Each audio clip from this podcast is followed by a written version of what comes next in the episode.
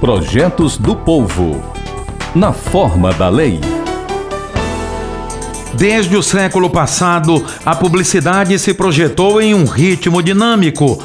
Antes do século XV, quando ainda não havia a impressão, existiam três formas de publicidade: as marcas, as figuras, como a lua e as estrelas, os pregoeiros e as placas de sinalização. Os vendedores, por exemplo, usavam esses recursos para apresentar seus produtos às pessoas que não sabiam ler. Na China antiga, funcionava a publicidade oral. Na Europa, as figuras de objetos, como relógio, chapéu, entre outras, indicavam o serviço que os comerciantes ofereciam aos clientes. Os egípcios usavam papiro na produção de mensagens de vendas e cartazes de parede. A invenção da impressão tipográfica por volta de 1450, com a prensa do alemão Gutenberg, impulsionou a propaganda avulsa, além dos livros e jornais.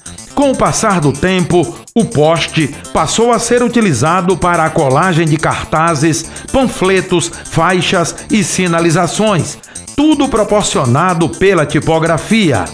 Com a expansão dos veículos de comunicação, algumas dessas práticas caíram em desuso, passaram a ser vistas como práticas poluidoras do ambiente.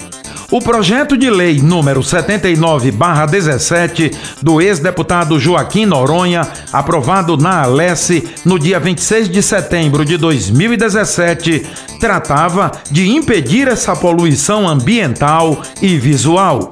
Dois dias depois, já sancionada, a Lei número 16.347 foi publicada no Diário Oficial, com a proibição de fixação de material gráfico de propaganda em postes, muros, árvores e bens públicos.